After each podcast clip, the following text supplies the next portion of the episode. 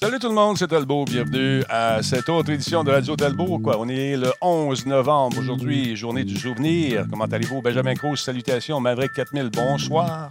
Ils sont parmi nous ce soir. J'ai nommé euh, le trio parfait, mesdames, messieurs. Bruno Guglielminetti, bonsoir. Bonsoir. Comment allez-vous, cher ami?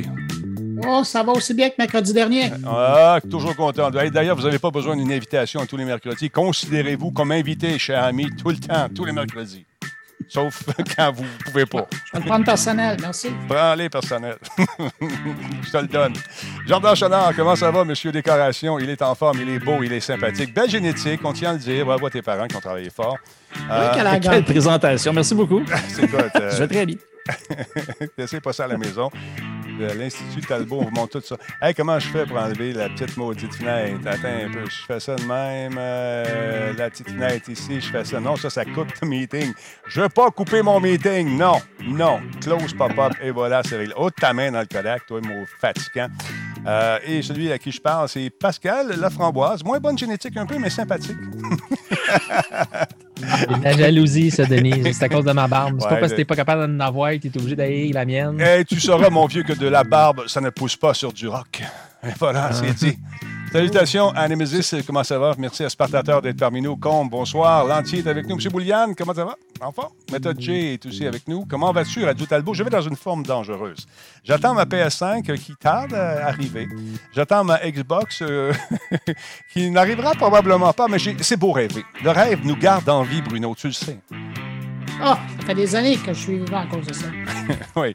Je suis à 79 BPM. Ce BPM est une présentation de oui, kobu.ca. Kobu, ça fait battre ton cœur. Voilà. Tu regardes à l'écran, tu vois mon petit cœur. L'adrénaline, ça va monter. Rentré, tantôt, j'étais à 68. Là, je varie entre 80 et 88. C'est bon, l'adrénaline. C'est la meilleure des dopes, je vous garantis. Alors, stand-by, tout le monde. On s'en va en direct dans quoi? Dans une minute environ, le temps de vous rappeler que la boutique Radio Talbot est ouverte euh, comme jamais. Si ça vous tente de vous procurer un T-shirt avant Noël. D'ailleurs, le show de ce soir est une gracieuseté de Radio Talbot, la boutique, radiotalbot.boutique. Oui, c'est de la promotion. Cheap plug, vous direz. Et comment? Et j'espère que vous appréciez. Et voilà, c'est réglé.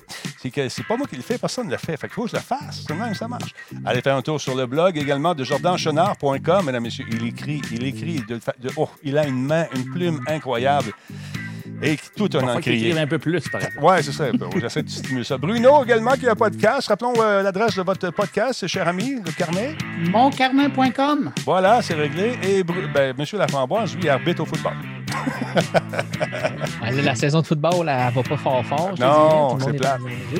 Donc, euh, un peu plat. J'écoute du football et je podcastise du football. Voilà. Écoute, c'est euh, quoi l'adresse de ton podcast? On peut l'entendre rapidement, à 20 secondes. Un site web sportlucide.com. Donc, sport avec un S, lucide avec un S.com. C'est réglé. Euh, tous les podcasts se retrouvent là et Merci. on est disponible sur toutes les bonnes plateformes. Merci beaucoup parce qu'il reste comme 9 secondes. Je vais couper un petit peu parce que, you know, I got a show to do. Yeah. Allez.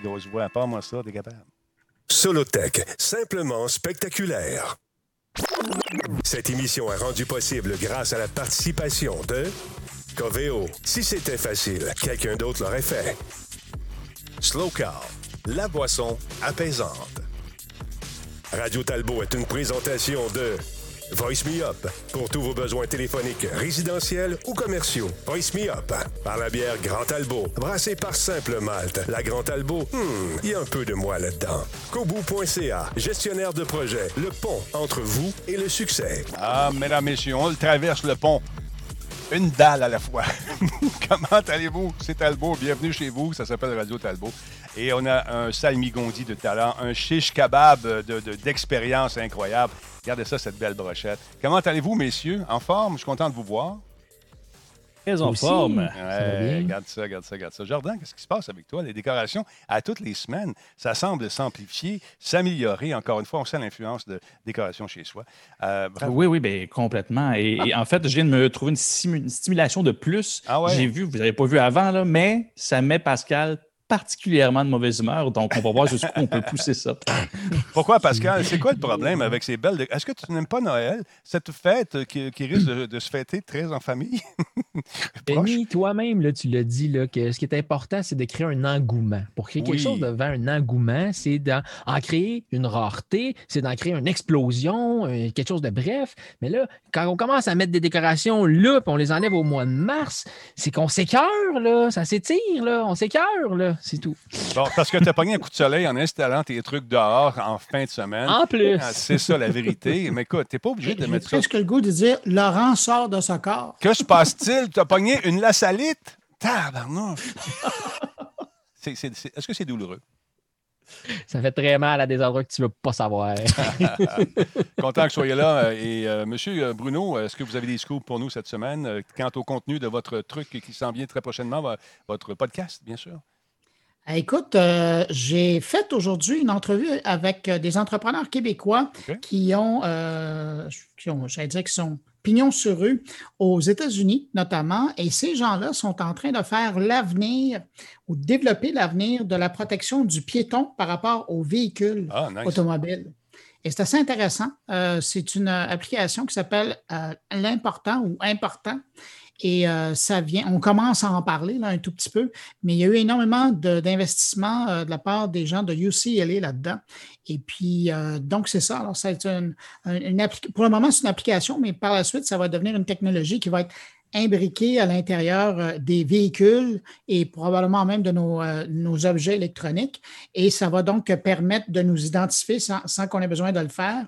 Et penser dans, les- dans le contexte de la voiture autonome, là, Ouais. la voiture va savoir que vous êtes là avant même que vous apparaissiez. Et ça, c'est assez intéressant. Là. euh. Mais c'est les balbutiements. c'est- hein. C'est les balbutiements de ce genre de truc. Là, tout le monde a un téléphone portable maintenant dans ses poches.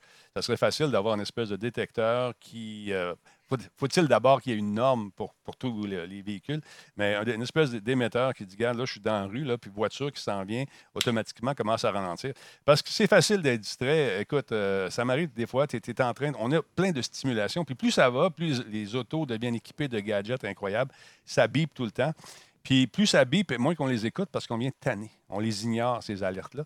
Mais là, c'est à un moment donné, c'est ta voiture, fait vous, tout seul, tu dis Ah, j'ai peut-être évité quelque chose. J'ai sauvé la vie d'un écureuil. Peut-être, je ne sais pas. Un enfant, d'une vieille dame qui voulait me donner un coup de sacoche parce que je l'ai arrosé. Ça se peut, ça! Excuse-moi, je ne vais pas te faire pleurer, c'est l'émotion, je sais, je sais, je sais. Est-ce que j'allais dire Laurent? Parce que je pensais que tu étais. Non, Laurent pleure pas. Pleure, il ne pleure pas. Non! Laurent ne pleure pas. Je ne sais pas si. euh, a eu son nouveau téléphone. Vous savez que Laurent Lassalle s'est acheté le gros, le plus gros des iPhones. Il a étiré le sien pendant toutes ces années. Il a bang. J'ai hâte de voir ses impressions la semaine prochaine sur cette technologie qui n'est pas nouvelle pour lui, mais c'est un nouveau gadget. Je pense qu'il va le chérir, il va le- il va l'aimer. En tout cas. Ça valait probablement la peine de casser sa tirelire. Eh, oh oui, et, et- et peut-être celle de, de deux, trois tirelires, parce que c'est pas donné, c'est rendu quasiment 2000 pièces un téléphone, c'est Ah, c'est absolument. Mais quand tu y penses, ça dure longtemps. Eh, en tout cas, on s'en sert beaucoup, moi personnellement. Et euh, comme dirait mon, mon amour, vendons deux, trois TV parce que tu les écoutes plus, tu es toujours sur ton maudit téléphone pour écouter Netflix. C'est vrai. Mais nous, elle a toujours raison. Mais elle a raison également. Elle nous dit Pars ta boutique, mon Denis, ça va être un succès. Quelle transition incroyable. Pour ceux qui étudient, c'est la page 47 du How to Make Radio. Euh, donc, oui, la radio, ici, c'est. Gênez-vous pas, ça vous tente de vous procurer des T-shirts. C'est disponible. Il y en a des beaux. Il y a toutes sortes d'affaires qui s'en viennent. Euh, il y en a un qui est très populaire. C'est Input Lag, moi le sac. Les gens l'adorent. Alors, ça vous tente de faire un cadeau, commandez maintenant parce que Noël s'en vient. Puis avec tout ce qui se passe avec la COVID, euh, nous, on veut éviter le, trafic euh, des, des commandes un peu partout à travers le monde. Alors, il faut s'y prendre maintenant, si ça vous dit. Allez faire un tour. Radio.boutique. C'est euh, radiotalbot.boutique, simple de même. Monsieur Béchard, merci d'être là. C'est votre 16e mois. Agent Ra- Orange, dis-je bien, en 2014. Merci également d'être présent. C'est votre 36e mois. Et Caleb également, 34e mois. Vous voyez, ici, j'ai mon petit qui bat. C'est une gracieuseté de kobu.ca euh, qui euh, met euh, mon, mon, la vibration de mon cœur pour vous. Live. Si vous voyez que ça monte en haut de 200, appelez 911. Alors voilà. Qu'est-ce que je voulais vous dire à part ça? Avait d'autres choses, mais je ne m'en souviens plus. C'est l'âge. C'est l'âge.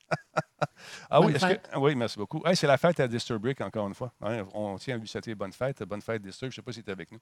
Euh, mais bonne fête, mon, mon beau Disturb. Vous allez voir circuler une photo d'une PS4 à la porte, à une PS5 pa- dans un bel emballage tout neuf à la porte. Vos amis vont vous envoyer ça à gauche et à droite. Juste euh, cet après-midi, j'en ai eu cinq. C'est une blague. Les gens ont pris la photo, puis ils se l'envoient. Regarde, j'ai ma PS5. À un moment donné, j'étais commencé à être irritable parce que moi, j'ai pas eu la mienne encore. J'étais un peu tanné. Et on va parler de cet incendie qui euh, semble vouloir prendre dans la Xbox, la nouvelle Xbox. On a vu des vidéos circuler, on va en parler. Tiens, veux-tu en parler tout de suite, mon fafouin? On va régler ça parce que la vidéo, j'ai eu à peu près 20 fois aujourd'hui un message privé sur Facebook. Hey, T'as-tu vu ça, Denis? C'est pas bon. C'est, t'as-tu vu ça, cette affaire-là? Es-tu prêt pour me faire ça tout de suite, mon beau fafouin? Absolument, j'ai des bonnes nouvelles pour toi, mon Denis. Ouais, je le sais, je le sais. J'ai même des vidéos pour alimenter toutes tes nouvelles. Parle-moi de ça. Ben oui. Ben là, ça a commencé à rouler sur les réseaux sociaux. Euh, ça a même fait les frais d'un article dans le Tom's Guide, comme quoi que la Xbox Series X euh, a été reportée comme quoi qu'elle chauffait dans le fond, puis ça créait de la boucane carrément. Le feu prenait à l'intérieur de, puis on voyait la boucane émaner. Ce qu'il faut comprendre, c'est que la Xbox euh, Series X, c'est un gros cube. La ventilation part d'en dessous, puis elle sort par les dessus où il y a plein de trous, et c'est merveilleux. Et puis là, ça s'est mis à faire le tour sur Reddit, Twitter s'en est emparé, puis ça a tourné, puis ça a tourné, puis là, plein de monde se sont mis à, à- à re- à repartager ces images-là et tout le kit, jusqu'au point où il a fallu que Microsoft aille faire un post sur Twitter pour dire arrêtez de mettre de la boucane de vape dans vos Xbox bande de tweets. Ben oui, regarde, si tu regardes dessous. c'était Si tu- regarde, du, regarde, fake, ouais, mais du fake de A à Z. Parce regarde. que dans le fond, c'est que regarde la caisse en dessous. euh, tu vois, il y a- c'est plein de- d'espace entre les- l'espèce de tablette. Ah, ben c'est plus simple que ça. C'est que ce qui est expliqué, c'est que la ventilation tourne à très bas débit quand Ouais. tu n'es pas en train de jouer. Ça tourne, la, la, la fan, elle tourne très tranquillement. Le ventilateur tourne très, tranquillement. Puis ce qu'on sait, c'est que la boucane de vape, c'est très épais. Ouais, ouais. Donc, les gens, ce qu'ils faisaient, c'est qu'ils prenaient une grosse puff, puis ils allaient en bas, ils faisaient juste la souffler dedans, puis là, la, la boucane, elle passait très tranquillement au travers, puis elle sortait par en haut. Fait que là, ils filmaient ça, puis là, là, là, mon, mon, mon, mon Xbox, il prend en feu, qu'est-ce que je fais, qu'est-ce que je fais, qu'est-ce que je fais? Mais ça a évidemment le temps de faire le tour, faire Ouais, le frais de plusieurs articles. Les gens s'en sont emparés comme étant une vraie nouvelle. Mais là, ce qu'il faut comprendre, c'est que, bon, ceci étant dit, c'est Ah. arrivé, on met ça derrière nous, c'était une joke, OK, parfait. Mais là, toute la clique des conspirationnistes s'en sont emparés en disant que c'est des gens qui aimaient la PS5, qui voulaient faire passer la Xbox pour un mauvais produit. Puis là, ça s'est mis à spinner d'un autre bord sur Twitter. Ah, c'est génial. J'adore les réseaux sociaux. Mais c'est ça, on le voit bien ici. En dessous de la table, on soufflait simplement de la, du- de la f- Exact. fumée de vape, de vapoteuse, puis c'est ça que ça donne. Et ça, c'est- issu d'un site, euh, Xbox Eco qui a fait la vidéo pour bien le montrer, là, pour assurer On tout voit, le il monde. souffle en bas, puis là, ben, Ah ça va juste tranquillement monter, puis c'est hyper simple. C'est un, c'est un mauvais trucage, mais c'est c'est malade. En fait, ça pousse d'un côté, puis ça tire, ça- tire de l'autre. Fait que ça ventile la patente. Fait que c'est ça. Puis, euh, il y a toujours des comiques euh, qui ont repris les images, bien sûr, pour euh, faire cuire toutes sortes d'affaires. des poissons, toutes sortes de trucs. Alors, ça vous tente de, vous amuser, allez faire un tour sur euh, Twitter et trouver la première vidéo. Elle boucane, oui, mais elle a un peu d'aide là-dessus. Mais ça, c'est dangereux, c'est maudit. Les compagnies n'aiment pas ça parce que ça peut semer le doute chez les gens qui n'iront pas plus loin, qui vont regarder ça, puis qui vont dire Hey, c'est bon, rien, ça chauffe, tu veux. Puis bien sûr, ça fait, fait plaisir aux fanboys de PS5 parce que autres, ils peuvent. Oui, Il y, a, il y a- il y a une des choses, en fait, qui est problématique là-dedans, c'est quand justement Tom's Guide s'en sont emparés, c'est qu'ils font une première publication il y a 8 heures. Donc, ce matin, là, hey, le feu pogne dans des Xbox Series X. Mais l'affaire, c'est qu'ils ne vont jamais refaire une nouvelle nouvelle. C'est qu'ils vont updater la nouvelle existante. Mais moi, quand je l'ai déjà consommé, cette nouvelle-là, je ne vais pas aller relire une nouvelle qui a été updatée, là, puis que le détail disait que c'était une fausseté de A à Z. Tu sais, c'est un petit détail de rien du tout, mais je ne vais pas aller. Fait que là, c'est ça le problème, c'est qu'aussitôt que tu l'as une fois, puis tu l'as consommé, tu, pour- tu prends ça pour du cash, parce qu'en plus, c'est quand même un site qui est reconnu, là, tu sais. Puis là, il y a plein d'autres sites reconnus qui l'ont sorti. Fait que c'est là que ça devient problématique, la désinformation. C'est qu'il n'y a jamais une nouvelle série de nouvelles, justement, qui sort. Ça C'est que ça va être de l'édition de vieilles nouvelles, Mhm. puis c'est problématique. Ça dépend, des, euh, ça dépend des, des- sites. Il y a des sites qui vont dire correctif, ils vont l'écrire en gros It's a hoax, it's a joke, puis tout le kit. Mais, euh, monsieur le marketeur, euh, ce genre d'affaires-là, ça peut-tu nuire à une euh, compagnie, tu penses? Ou euh, c'est la façon qu'ils ont réagi, ils ont très bien fait ça. Et je m'adresse à Bruno également. Est-ce que vous, ils ont adressé ça de la bonne façon en disant Hey, on ne peut pas croire que quelqu'un vape dans sa machine Faites pas ça. Ben, c'est surtout ça. Euh, il, y a eu, il y a eu, oui, un engouement. Il y a eu, on s'entend, une certaine vague. Moi aussi, je l'ai vu passer, tout ça. Euh, mais ils ont bien réagi. En fait, il n'y a pas grand-chose qu'on peut faire. Euh, ben il y a toujours du monde qui vont faire des niaiseries comme ça. Euh, c'est plus, en fait, d'avertir de ne pas faire ça. Parce que moi, la première affaire, je me dis, c'est pas, pas, pas, de l'humidité avec un peu d'huile dedans dans ces vapeurs-là. Il me semble que tu ne veux pas ça dans ta machine. Mais je n'ai pas vu officiellement les réactions de, Xbox. J'ai juste vu qu'ils ont démenti assez rapidement et qu'ils ont avisé de ne pas faire ça. Mais euh, non, la, la marque, en tout cas, du moins, Xbox, pour une anecdote comme ça, euh, ne le payera pas. Mais ce qu'il paye encore aujourd'hui, c'est le fameux euh, Red Ring of Death ah qui, fait des années et des années que c'est fini et chaque nouvelle Xbox fait face à est-ce qu'on va avoir ça? C'est jamais réarrivé et pourtant ça leur traîne encore. Fait que non, euh, ça c'est trop gros pour et trop anecdotique. S'il y en avait eu 30, 40, 100, peut-être, mais deux, trois euh, vapoteux, euh, non, ça n'a pas, ça pas d'impact de ce que je sache. Ce qui est intéressant dans cette histoire-là aujourd'hui, c'est que justement, euh, avant de répondre, avant qu'une grande entreprise, un fabricant comme Microsoft réponde, il faut qu'ils évaluent le risque. Hein. Mm-hmm. Et pendant que la première fois qu'ils ont vu cette vidéo-là, bon, ils se sont tapés sur la tête en disant Bon, il y a encore un comique qui a fait quelque chose. Puis après, ben, tu, tu monitores l'Internet et tu regardes si ça passe. Puis, comme le disait Jordan, il y a eu très peu de cas, sauf que la vidéo s'est mise à voyager et à devenir virale, dans le sens que tu ne veux pas qu'il devienne viral. Alors, c'est là où ils ont réagi. Mais probablement que si ça n'avait pas attiré autant l'attention, ils n'auraient pas réagi parce que ça serait mort de sa belle mort. Eh bien, écoute, c'est une bonne façon de, Écoute, parlez-en mal, parlez-en bien, mais parlez-en en, parlez-en. Alors, ça n'a rien coûté. On en parle ce soir. Oui, exactement. Ça a fait le tour du monde. Et puis, euh, les sites, les plus gros sites en ont parlé également. Alors, euh, mais euh, c'est pas fini. Là. Il va y avoir d'autres niaiseries. On a vu Phil Spencer avait habillé en Rainbow avec une console en guise de bazooka. C'est beaucoup de stock. Mais c'est le fun, cette petite gaguerre-là qui existe entre les deux consoles. Ça donne du stock le soir. On aime bien ça. D'ailleurs, il y a Microsoft qui a réitéré qu'elle cherchait activement à acquérir, encore une fois, davantage de studios de jeux. Sont sur une lancée, c'est absolument fou. M. Spencer, qui est interrogé, interviewé par plusieurs grands médias, euh, bon, bien sûr, a validé le point en disant oui, on, a du cash, puis on peut avoir des jeux pour notre monde. Fait que, puis on lui a demandé comment se fait qu'il n'y a pas de titre phare pour euh, votre console?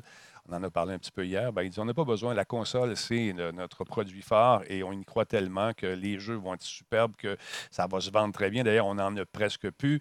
Le mot d'ordre a été donné chez Microsoft. On vous rappelle de ne pas euh, faire de cadeaux à personne. Même les gens qui travaillent là n'ont pas le droit d'avoir la console avant les clients. On veut satisfaire euh, le plus grand nombre de clients. Donc, la société euh, a annoncé, encore une fois, en septembre, son intention, on, en a parlé d'ailleurs, d'acheter euh, Zenimax Media et son éditeur de jeux Bethesda Software, qui ont quand même payé 7,5 milliards de dollars. L'opération devrait être conclue en 2021.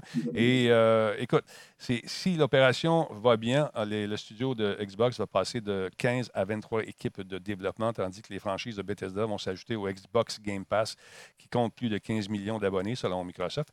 Et dans Bloomberg, dans une interview qui a été faite ces jours-ci, euh, écoute, ils ont dit on veut continuer notre, notre euh, agrandissement. Donc, euh, il a déclaré que Microsoft cherchait à renforcer encore une fois ses capacités de développement interne par des acquisitions. Il a dit, et je cite, les jeux, c'est ce que les joueurs veulent et on, a construit cette plateforme et cette machine pour offrir les meilleurs jeux aux joueurs du monde entier et nous avons donc besoin d'un grand nombre d'équipes de première de première ligne, des, des first party, a-t-il déclaré. Et il a continué en disant Bethesda double presque la taille de nos studios de la première, de première partie, c'est-à-dire les studios qui construisent des jeux dans le cadre de la Xbox. Et nous sommes toujours à la recherche d'autres équipes. Donc, ce n'est pas fini les acquisitions. Il est important que nous ayons euh, une offre continue de grands jeux pour que les gens profitent bien de leur abonnement et de notre nouvelle plateforme de jeux. Donc, ils sont en train de placer les pions pour dire à, la compétition on va en avoir des jeux on va avoir des studios, puis on les achète tous. Donc, qui va avoir les exclus? ça va être nous autres. Bon move, M. Marketeur, qu'est-ce que tu en penses? Euh, c'est un, super de bon move. Puis pour vrai, euh, Xbox, là-dessus, on, ont, pris leur niche à eux, si je peux dire ça comme ça. C'est-à-dire, on a toujours vu les consoles jouer sur des exclusivités, sur, mais là, Xbox veut sortir vraiment de la notion de console. Et là, on le voit avec tous ses investissements en contenu. Lui, ce qu'il veut, c'est que peu importe par où tu vas te connecter, euh, tu vas avoir accès à des jeux, fait que tu vas être moins concentré à savoir, bon, laquelle des consoles que je choisis versus, ben, j'ai accès à quoi juste avec un abonnement. Puis à date, ils font euh, honnêtement super bien. Moi, hier, j'étais fou raide, là, quand j'ai euh, le, catalogue de EA qui est devenu accessible avec Game Pass sur Xbox. Il y a du stock. il, y a, du stock, il y a du stock maison. Puis puis en fait, c'est ça, je n'ai pas dépensé plus et euh, le, contenu est là, il est, disponible pour toutes mes consoles, il est disponible, euh, j'en ai pour PC aussi. Mon petit PC en bas, il y a plusieurs jeux qui peuvent rouler euh, très bien. Fait que non, stratégiquement, ils font bien. Puis en achetant les studios, ben, ils s'assurent de un, de, faire une espèce de contrôle de qualité. Si tu veux que les abonnements se maintiennent, ben, il faut que le produit soit intéressant, il faut, que faut, que le contenu soit là. puis s'il ne veut pas trop avoir à se battre avec les exclusivités pour un titre, ben, en ayant les studios, il, il se fait une petite petite longueur d'avance, mettons. Exactement. Fait que c'est, écoute, c'est, quelqu'un qui a une famille, puis qui a une Xbox encore, euh, même pas nécessairement de nouvelle génération, euh, de, génération, euh, là, parce qu'on est dans une présente génération, mais les, la, précédente, on peut l'appeler comme ça. Ça peut être intéressant d'avoir justement cette, euh, carte de membre-là, si on veut, virtuelle, pour aller jouer des, des, titres qui en. Écoute, plus ça va, plus que la ludothèque s'agrandit. Donc, euh, les parents les, qui n'ont pas nécessairement le goût d'investir encore sur une autre console peuvent profiter de ça. Surtout, toi, tu as des enfants. Euh, tu sais, comme toi, le tien, M. Laframboise, il est trop petit encore, mais éventuellement, tu vas voir, ça, va être l'enfer. Ben, j'ai commencé à faire jouer à, Super à Mario Bros 1 l'autre fois là, avec un émulateur. Mais moi, en fait, ce que j'aime de, de, cette vision-là, c'est que j'espère que ça va permettre de ne pas doubler certains achats. Parce que je donne un exemple, j'ai des amis qui jouent sur console, moi je joue sur PC. Fait que là, admettons, ils achètent un jeu comme Overwatch sur leur console. Mais là, quand ils arrivent sur l'ordinateur, ils sont obligés de le racheter parce que c'est deux plateformes complètement différentes. Donc j'espère que ça va être capable de faire un peu un, amalgame de tous ces abonnements-là puis de dire, gars, j'ai acheté ma licence Overwatch, là, ben, je la joue sur mon ordinateur ou je la joue sur ma Xbox dans mon salon, tout dépendant de ce que ça me tente ce soir-là. Mais ça va être la même licence, je n'aurai pas besoin de l'acheter en double. Fait que je trouve ça euh, intéressant de voir jusqu'où ils vont porter l'idée. On ne le sait pas encore, mais j'ai hâte de voir s'ils vont aller dans ce sens-là. C'est un concept que j'aime beaucoup. On en a parlé, ça fait plusieurs années que je parle de ça. Euh, tu achètes le jeu une fois et tu peux jouer sur n'importe quelle console. Ça donne le droit d'utilisation sur le reste. Mais là, à un moment donné, c'est qu'ils sont pas fous non plus. Euh, ouais, nous autres, on n'a pas fait de l'argent, tu l'as acheté avec eux autres. Puis là, euh, est-ce qu'il y aurait une façon de partager des revenus? Est-ce que je rêve, Bruno? Est-ce qu'on pourrait un jour se donner la main et chanter Kumbaya? tout le monde ensemble en partageant des revenus de jeux vidéo et que ce soit le consommateur qui en bénéficie? Je rêve. Hmm, dans l'industrie du jeu vidéo, je ne pense pas. Comme Maya, il faudra passer. Sauf qu'on peut toujours l'écouter euh, sur euh, MP3, c'est encore disponible. Oui, euh, mais sauf que tu vois, dans le contexte du, du Game Pass, puis ça revient un peu sur ce que Pascal et Jordan disaient. Ce qui, ce qui devient important, sachant que maintenant, on peut jouer un titre sur plusieurs plateformes, puis avec une offre qui est comme la, Game Pass, l'important, c'est le catalogue. Puis on ne peut pas se fier quand on, quand on, veut vendre un forfait à des consommateurs, puis qu'on veut vendre une console, on ne peut pas se fier qu'à des grands titres qui arrivent. Il y en a quelques, tu sais, quand tu regardes là, la presse spécialisée, il y a quoi? Il y a une dizaine de grands titres, puis le reste, c'est des, des, des listes B, des listes C. Bien, quand tu te retrouves avec, en, faisant une acquisition comme ils ont fait, Microsoft, puis en ayant des partenariats avec d'autres, tu t'assures d'avoir un catalogue qui vaut la peine. Puis une fois que tu as passé le marché des, euh, j'allais dire, en guillemets, des vrais gamers, mais je ne veux pas insulter personne, monsieur, madame, tout le monde qui regarde à acheter, à investir, à dépenser son dollar durement gagné, il va regarder le catalogue. Ça va être ça, sa référence. Sachant que tous les gros titres maintenant sont disponibles partout. Mais c'est quoi la différence? Ben, c'est que lui va en offrir 200, puis l'autre va en offrir 500. Ben, à un moment donné, pour le même dollar ou un dollar près, on va aller avec le plus grand nombre et c'est ça. Et, de là l'importance d'accroître les catalogues, puis évidemment avec des nouveaux titres, puis des, vieux titres qui sont gagnants. En tout cas, c'est le fun de voir où ça s'en va, tout ça, j'aime ça. Surtout avec l'aspect de tout, le monde, euh, tout l'univers des, jeux dématérialisés qui euh, semble devoir prendre un peu sa place, mais ce n'est pas encore optimal, mais ça s'en vient tranquillement pas vite. Le, client euh, va devoir payer, c'est-à-dire nous, plusieurs abonnements, plusieurs affaires selon les, goûts. C'est fou. Je, je, regardais combien, combien ça me coûte par mois d'abonnement. Je pense que vous avez déjà fait le test, messieurs. Est-ce que vous avez déjà compté, Bruno? Je ne veux pas faire ça. Tu ne veux pas faire ça parce que tu dis, OK, là, euh, je paye le câble. OK, bon, parce que Minou, elle écoute, elle écoute encore ses affaires sur le câble. Bon, moi, je paye Netflix, je paye Prime, euh, je paye Adobe. Aussi parce que j'ai la suite de montage. Après ça, tu te dis, bon, ça me prend plus d'espace. Fait que je, je me suis acheté de l'espace dans le nuage avec Google. Hop, pourquoi pas en acheter un petit peu aussi sur, euh, sur, euh, sur euh, iPhone euh, avec Apple. OK, hein? Ben, à un moment donné, tu additionnes tout ça, tu te dis, bon, combien j'ai économisé ce mois-ci? Le cloud. Ah, Non, non, écoute, c'est ça, c'est le temps. À un moment donné, ça va vite, pif, paf, pouf. Puis, je suis comme un order, un ramasseur. De, quand je fais de la photo, je ne suis pas capable de jeter même les clichés qui ne sont pas bons. Fait que je les garde. Pourquoi? Appeler un médecin, consulter. Mon cœur bat 80. Je ne suis pas super. D'habitude, ça monte à 90 quand je parle de ça. Fait que c'est ça. C'est le début de la fin pour ça, Denis. Là, Ouais. Euh, en travaillant dans le monde justement de l'informatique, tout est rendu par abonnement mensuel ou annuel. Tous les Ah ouais. de, qu'on vend, Office est rendu comme ça, Adobe est rendu comme ça, euh, tous les logiciels qu'on peut vendre, c'est tout rendu par abonnement. Puis là, ben, pour des compagnies, c'est une chose, mais pour des, des individus, comme tu disais, tu sais, tout est une micro-compagnie dans, dans- dans ton sous-sol. Fait que, maintenant, tu commences à payer des abonnements. Puis il y avait un site web, je me souviens plus du nom, le nom m'échappe, que tu pouvais euh, mettre toutes tes adresses, puis lui, il allait le complet pour toi. Conseil de pro, vas-y pas, tu Non. vas être, tu vas être déçu. Pas besoin de faire ça. Moi, j'ai j'ai ma femme qui est très bonne là-dedans. quand je la vois arriver avec son crayon, là, quand les comptes rentrent, là, j'ai dit oh, T'as acheté quelque chose chez Amazon? Ah ouais, c'est pour le bureau. Hmm. C'est des outils. ça ça a passé une fois ou deux, les outils, mais là, ça passe plus. C'est quoi que tu as acheté? Ça fait quoi, ça? Oui? Même les services, puis ça, on, on l'a vu de- tu sais, depuis 25 ans, il y a beaucoup de services qui commencent en, en étant euh, gratuits, puis par la suite, tranquillement, pas vite, Exact. après quelques années d'existence, et, et où les gens s'abonnent et commencent à, à charger ou à limiter le service. Puis le dernier, c'est, je ne sais pas si vous avez reçu le courriel aujourd'hui, c'est Google Photo. Hein?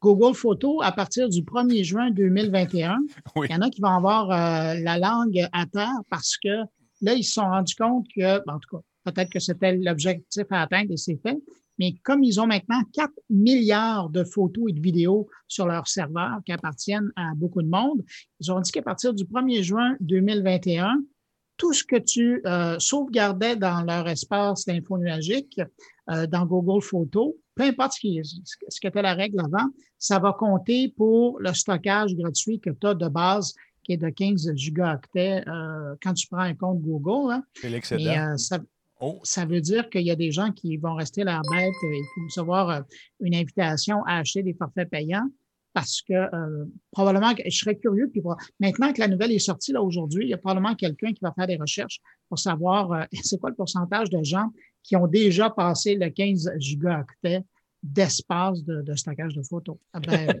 il y a, il y a M. Talbot, j'imagine que c'est le cas. Minou, écoute pas ça.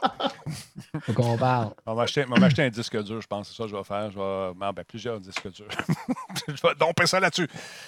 Aïe, aïe, aïe, c'est tanné. Ben, écoute, quand même, il y a des trucs intéressants qui s'en viennent, Bruno. Euh, Il y a le Apple AirPlay et HomeKit qui vont fonctionner désormais sur certains euh, appareils de Roku, euh, fabricants qui nous aident à rendre plus intelligente notre maison, nos vieilles télé également. C'est intéressant.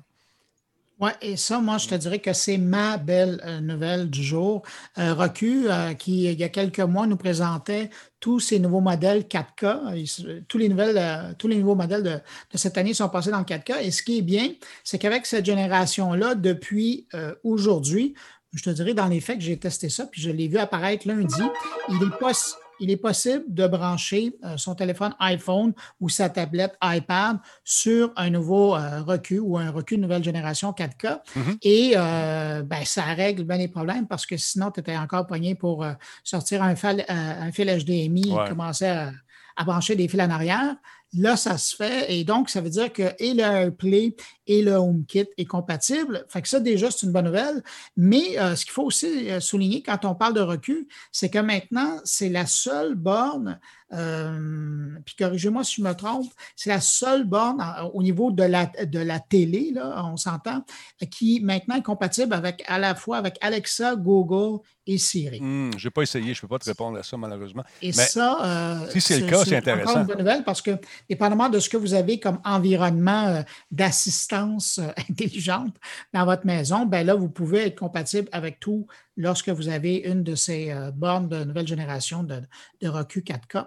Alors, moi, c'est ma bonne nouvelle parce que c'est c'est ce que j'ai sur, euh, branché sur euh, ce qu'on appelait des téléviseurs là, dans le temps. là. Ah oui, c'est quoi ça? C'est- c'est- c'est- Ben, ça permet de, de- de faire voir des trucs sur Internet. C'est-tu comme les livres?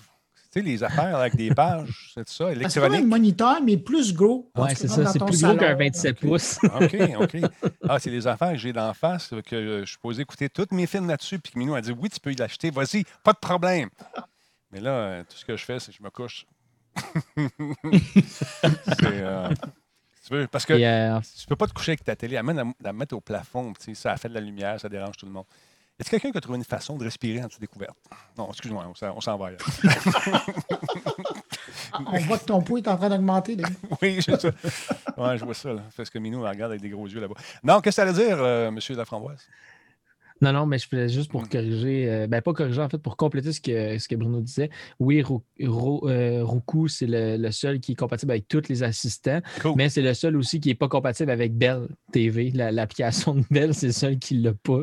c'est Ah non, mais c'est un écoute, avantage pour un même, inconvénient. euh, ils n'ont pas, puis ça, moi, je, je plaide, ça fait au moins trois ans que je plaide, euh, ils n'ont aucun, euh, ils n'ont pas l'application Tout TV.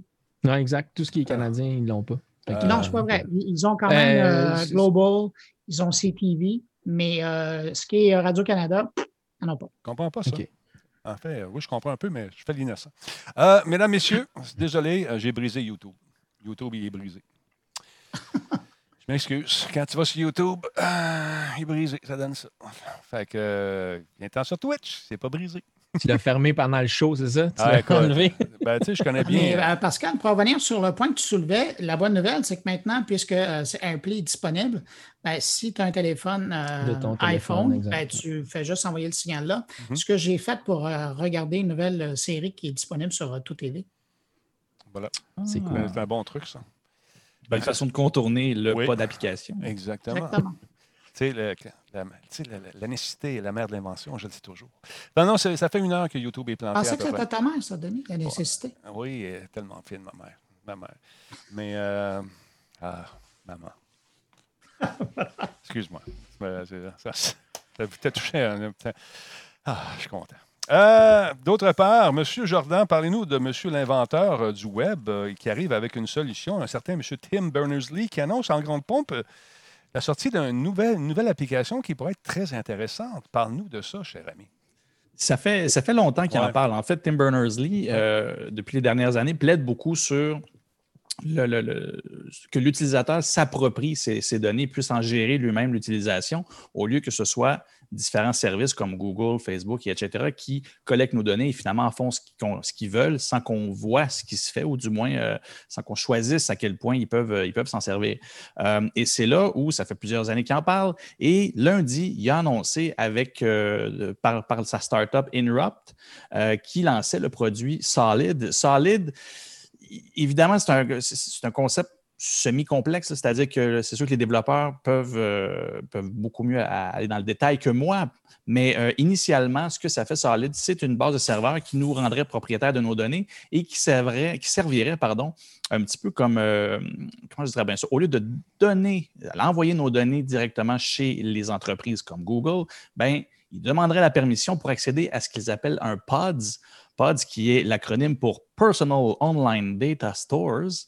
Et c'est là où, au lieu qu'on ne sache pas ce qui se passe, ou du moins qu'est-ce qu'ils utilisent comme données, ben, on donne un accès et. C'est comme un. En fait, c'est comme accéder à nos fichiers. On voit vraiment les données qui sont utilisées et lesquelles on donne accès. Et on peut refuser à un moment ou à un autre de continuer à partager ces informations-là. Ce que ça fait, c'est qu'il décentralise finalement toutes les données euh, des, des utilisateurs. Et l'avantage, en fait, c'est ça devient avantageux pour un peu tout le monde si, en fait, tout, le système embarque, c'est-à-dire les entreprises et euh, les, usagers. C'est-à-dire que vu qu'un individu aurait un pod et que toutes ces données lui appartiendraient et tout ce qu'il fait avec les différentes applications lui appartient aussi, donc ils sont toutes dans son pod, ben le croisement de données se fait de façon plus naturelle et euh, au lieu que ce soit plein, c'est en fait c'est euh, Tim directement qui l'explique, au lieu que ce soit plein de silos qui travaillent dans le noir et dans, dans, leurs petits espaces à eux, ben c'est nous autres, nos pods, qui euh, en fait donnent accès à ce qu'on veut et on peut choisir jusqu'où on en donne. Il y avait un exemple, en fait, vous allez comprendre. Là, euh, par exemple, quelqu'un qui, euh, qui voyons, je vais le dire, en Angleterre, le NHS, le, centre hospitalier, donne accès à un bilan de santé, un dossier santé qui est directement connecté sur Solid avec les pods. Et un patient peut donner accès à ces, informations à différents médecins. Les médecins peuvent y accéder aussi, mais puisque on, sélectionne les données aussi qu'on peut donner accès, bien, je pourrais donner une certaine grappe d'informations qui vient de, par exemple, ma, montre Fitbit pour venir croiser des informations, soit cardio, soit peu importe, là, qui, est, qui, lié à ton, état de santé, et qui, finalement, en, se projetant dans ton bassin de données en général, ben, peut ressortir d'autres informations qui sont encore plus commodes pour les médecins sans avoir à aller chercher individuellement tout ça et essayer de rassembler tout dans un Excel ou je ne sais pas quoi. Donc, il y a le volet commodité des données puis toute l'intelligence qu'on peut retrouver de ça. Et l'autre volet, ben, c'est le contrôle de la sécurité qui est au centre de tout ça. C'est-à-dire que puisqu'on en est propriétaire, on choisit quand est-ce qu'on ne donne plus accès. Euh, ça nous appartient. Donc, euh, plus, besoin de, de, se soucier de, qu'est-ce qui va se passer avec nos données, c'est à nous. Euh, ils peuvent seulement les consulter, ils ne peuvent pas, les retirer, ils ne peuvent pas choisir jusqu'où ils vont. C'est nous qui va le permettre. Donc, le concept en général, c'est ça. OK. Mais est-ce que euh, c'est, euh, encore une fois un truc mensuel? Est-ce que c'est une application? Est-ce qu'il faut devenir membre de ça? Comment ça fonctionne? Ou c'est, pas quelque présentement, chose... présentement, il, offre le, tout ces, en termes de serveurs. Donc, c'est vraiment les entreprises qui, qui, peuvent en faire un achat de serveurs.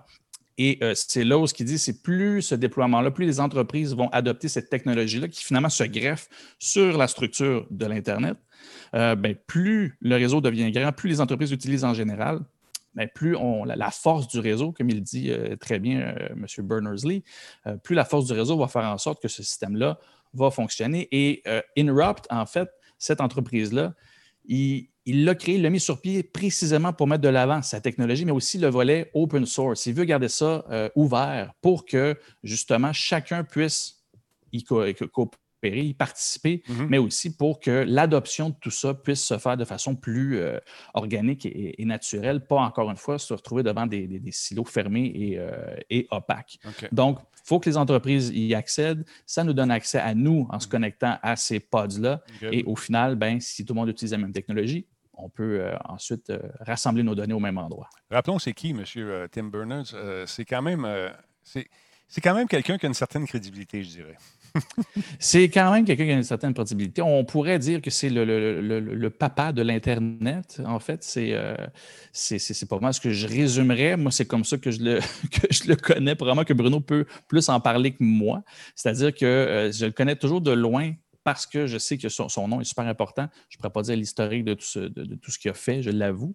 Mais euh, en fait. C'est M. World Wide Web. Il est vraiment reconnu. Si tu veux que l'Internet, si tu veux savoir ce que l'Internet est, ben, tu sais que Berners-Lee était au, départ et c'est toute sa culture qui a amené à, l'Internet. Et là, ce qu'il voit aujourd'hui, c'est ce qui fait qu'il est encore plus crédible. Ce qu'il a voulu mettre en place avec Internet, ce n'est pas devenu ce qu'il ce voulait, c'est trop devenu privé et euh, opaque. Et voilà. Merci, Guiquette, de ton excellent travail. Je dois te le dire, tu es très, très bonne. Alors, c'est à suivre. On va suivre ce dossier-là. Mon cher ami, ça m'intéresse de voir ce qu'on va faire avec toutes ces infos éventuellement. Euh, monsieur, monsieur Chenard, ça, c'est fini. Monsieur, monsieur, monsieur. Ah oui, écoute. Euh, ça, on a parlé du feu tantôt. Euh, avancée technologique pour la reconnaissance faciale. Ça, j'aime ça. J'aime ça quand on peut vraiment aider le gouvernement à nous contrôler. Surtout. Ben, à moins que. non, non, je, fais, référence à quelque chose qui s'est passé sur le chat. Oui, ouais, je sais, j'ai vu. Bon, euh, mais là, on va pouvoir contrôler non seulement nous, les humains, pour notre bien-être, mais également qui? Quoi? Les oursons, les, les, les quoi? En fait, c'est qu'il y, y, a un institut. Euh, pardon, euh, à l'Université de Victoria qui ont réussi à établir de la reconnaissance faciale pour des grizzlies. la, nouvelle peut paraître un peu rocambolesque, mais ça déboule sur plusieurs choses vraiment intéressantes. Jusqu'à présent, la reconnaissance faciale des humains était possible et des primates, évidemment, parce que leur faciès ressemble beaucoup à celui des humains. Donc là, ce qu'ils ont été capables de faire, c'est qu'ils ont été capables de mettre un algorithme au point pour faire de la, reconnaissance faciale, mais de grizzlies à partir de photos. Donc là, ce qu'il faut comprendre, c'est que ça paraît un petit peu anodin, mais Yo, man, give me five. autres, qui le, le logiciel s'appelle Beer ID, mais c'est que ça fait une avancée technologique dans la reconnaissance faciale du côté des animaux. Dans ce cas-ci, eux voulaient s'en servir surtout euh, à Vancouver, en fait, où il y a plusieurs, euh, ben, dans, dans- dans la ré- dans les régions de l'Ouest, en fait, où de plus en plus, il y a un peu un exode urbain de ces animaux-là. Donc, les animaux se ramassent dans les villes, commencent à fouiller dans les poubelles, ces choses-là, parce qu'ils fuient un peu les, les- les forêts pour se rendre justement euh, se nourrir. Puis, ben, avec les photos qu'ils vont avoir à ils vont être capables de savoir y a-tu un ours qui fouille dans mes poubelles ou c'est une gang de 12 ours différents? Puis là, ça s'extrapole encore plus loin à savoir si on veut contrôler une population, si on veut savoir vraiment combien il y a d'espèces. Avant, il fallait absolument soit les capturer, leur mettre une puce, par exemple, des choses comme ça. Mais là, seulement avec des photos envoyées par tout le monde, on va être capable de dire dans, cette, dans ce secteur-là, là, on a à peu près dénombré 50 ours, puis ainsi de suite. là, les applications deviennent un peu infinies. Mais c'est que la percée, ce qui était difficile avec les ours, c'est qu'évidemment, avant l'hibernation, euh, l'hibernation, ils vont prendre beaucoup de poids. Après ça, ils vont en perdre beaucoup de poids. Selon leur état de santé, ça va se dégrader aussi au niveau de leur visage. Donc là, ils ont été capables de faire quelque chose qui était précis à peu près à 84% Bon, c'est pas parfait, mais on s'avance. Mais là, c'est que ça va être pratique pour tous les sphères du monde entier. Donc là, on va être capable de faire la même chose, par exemple, sur des fauves, euh, des lions, des tigres, des choses comme ça. Donc, ça va être exportable comme technologie pour justement être capable de avoir une vraie trace de la population, parce qu'on ne se le cachera pas, mais à part les tigres, qui en restent à peu près 50 dans le monde et qui connaissent par leur petit nom, là, ça reste que c'est dur de contrôler une population, c'est dur de savoir exactement as combien de- de- d'identités différentes, as combien de personnes différentes dans une population quelconque. Fait que là, ben, c'est quand même, on est fiers, ça a été fait ici à l'Université de Victoria au Canada. L'application, pour le moment, ça va être un peu plus local, mais d'après moi, le, le Beer ID va bientôt euh, s'extrapoler. Pas Bear, beer, beer, beer, c'est ça, c'est- beer, beer, Beer, tu c'est comprends, la. la- beer. ah, C'est ça, ça c'est C'est beer. ma barbe. Ah, C'est- non, non, ben, beer, beer, beard, beer, beer, beer, bear, beer, bear, bear, beer, bear. Bear, c'est tout nu. Quand, tu sais, beer, c'est bear, ça. bear, Puis bear. bear, c'est les ours. OK? Puis, ah, ah, OK, OK. On va l'avoir. Puis là, à là, bonne là, ça- place. écoute, le, le- le regroupement des Grizzlies euh, du Canada est en maudit, ils crient au complot, encore une fois. Ils sont- Ils ne veulent pas là, être. euh, ils, sont, sont contents parce que la puce le faisait mal. fait que là, ça va être juste avec la face, ça va être pas super. Aïe, aïe, aïe. Bear, beer, bear, bear, bear, bear. Alors voilà. Bear. Bear, Bear. bear, beer, beer, beer. Enfin, Parle-moi donc Mais TikTok. un, un ours barbu, comment on dit ça en anglais? Non, Un bearded bear, bear. Bearded bear. un bearded bear that drinking a beer. Et Bonne walking around bear. Tout nu. Un, un ours barbu qui boit de la bière? Ouais. A bearded beer, bear, drinking beer, walking around bear. Et on va se le dire, là, on en a du contenu. Du contenu, man, ça arrête pas. Parlant de contenu, parlant de C'est ces... en plus. Écoute, bilingual contenu, you know, it's important. Parle-moi donc de Boston Dynamic, euh, monsieur décoration chez soi, hein? Ben oui, ce fameux euh, Boston Dynamics qui, euh, qui, une fois de temps en temps, repart viral avec ses différentes avancées en robotique. Oui. On se souvient des petits robots qui euh, font des culbutes ou qui euh, Ah, se font pousser à terre, ou, euh, etc. Bon, Il y y toutes en les a- démonstrations qu'on connaît. Il y en a des gros Euh, ce que je savais pas, en fait, c'est que ça a changé, ça appartient à, ça, voyons, ça appartient à quelques entreprises. Et là, Ouais. le dernier venu serait Hyundai qui rachèterait le tout à la SoftBank, qui est la propriétaire présentement de Boston Dynamics. Et euh, en fait, euh, Hyundai l'achèterait pour euh, un milliard de dollars, ce qui Ah, est immense. Et, et c'est surtout que, moi, quand j'ai vu la nouvelle, la première chose que je me suis dit, c'est mais pourquoi? Euh, Je ne vois pas mon ma voiture faire une culbute. Mais euh, non, c'est que vraiment Hyundai a un gros, gros volet euh, robotique. Hyundai, euh, ils, ont, ils ont une section qui s'appelle Hyundai Robotics, qui ne font que ça, des robots de chaîne de montage et bref, toute la, la robotique en question, qui peuvent sérieusement euh, être bonifiés avec euh, les technologies que Boston Dynamics a créées. Et ils ont aussi un gros volet qui euh, est sur les voitures concept qui s'appelle New Horizons. Euh, et là-dedans, ben, c'est une espèce de, de- de- de- d'hybride de véhicules. Bref, ils veulent mettre des technologies en place pour euh, des véhicules qui peuvent nous amener à des endroits assez particuliers et ce serait une espèce de mix entre véhicules et robotique. Donc, on peut commencer à avoir un peu la notion de, de- importante pour Hyundai d'amener euh, le- le- les capacités mobiles dans des lieux assez particuliers, là, comme, on, comme on peut voir le sauter et tout ça, euh, qui, qui peuvent amener en fait à cette nouvelle approche là, de- du transport. Peur, Donc, il n'y a ça- pas ça- plus de détails que ça. C'est pas fait encore, mais c'est c'est assez fort pour que Bloomberg en parle, ce qui veut dire que ça ne devrait pas être trop loin d'une euh, confirmation d'achat. On devrait voir ça dans les euh, prochains jours slash semaines. Non, c'est euh, moi, c'est le petit chien jaune là, que j'aime, celui-là. On dirait un petit chien, c'est cute. Et puis, Ah euh, ben oui, puis t'en as acheté un, hein, on le voit, ça. Oh, mon Dieu, vous l'avez vu, je, travaille pour le gouvernement. C'est celui qui est dans ta cour, ça? C'est lui? celui-là que j'ai, oui, il s'appelle Spot. Et puis, euh, il n'y a plus personne qui vient me voir. je comprends pas. j'ai plus d'amis. Mais Ben, Euh, ils viennent te voir, mais ils repartent comme Ils pas. repartent tout de suite, ils restent là. Mais c'est intéressant de voir que Ouais. la propriété, donc, euh, quitte euh, le Japon pour aller en Corée du Sud. Parce que le Japon a toujours été euh, ben, SoftBank en, en- en tête Ouais, euh, ouais. comme joueur au financier, mais le- les fabricants japonais ont toujours poussé énormément là-dessus. Alors, euh, en tout cas, il y a sûrement eu des réactions euh, dans l'industrie de la robotique au Japon, euh, une petite larme versée, parce que c'était une fierté aussi de voir ça là, chez eux. Euh, Hey, je- on n'a pas vu tant de réactions de ce côté-là parce que c'est encore une rumeur. Donc, on va voir. Euh, mais en effet, c'est un Et- Et, volet. c'était la euh, nuit. Là, on est le matin là-bas. Ah, il y a ça, il y a ça. Écoute, il y a 24 heures qui viennent de passer. Mais non, je, je- mais c'est vrai, super de bon point. Parce que non, je n'ai pas vu de réaction en tant que telle de, de- de- de ce passage de main, euh, surtout de la transaction. Ça va être à voir, euh, ou en fait, qu'est-ce qui va arriver justement au Japon par rapport à ça? Euh, SoftBank va investir dans quoi? Ou euh, qu'est-ce que la Corée va faire avec ça? Hmm. écoute, les voitures vont être capables de se pousser tout Mais au moins, c'est la Corée du Sud. C'est déjà ça. Oui, oui, on s'entend. Hey, c'est Elle ne traverserait pas de l'autre bord, elle ne se rendrait pas. Hey, quand même 100 livres, regarde, la, patente, boum.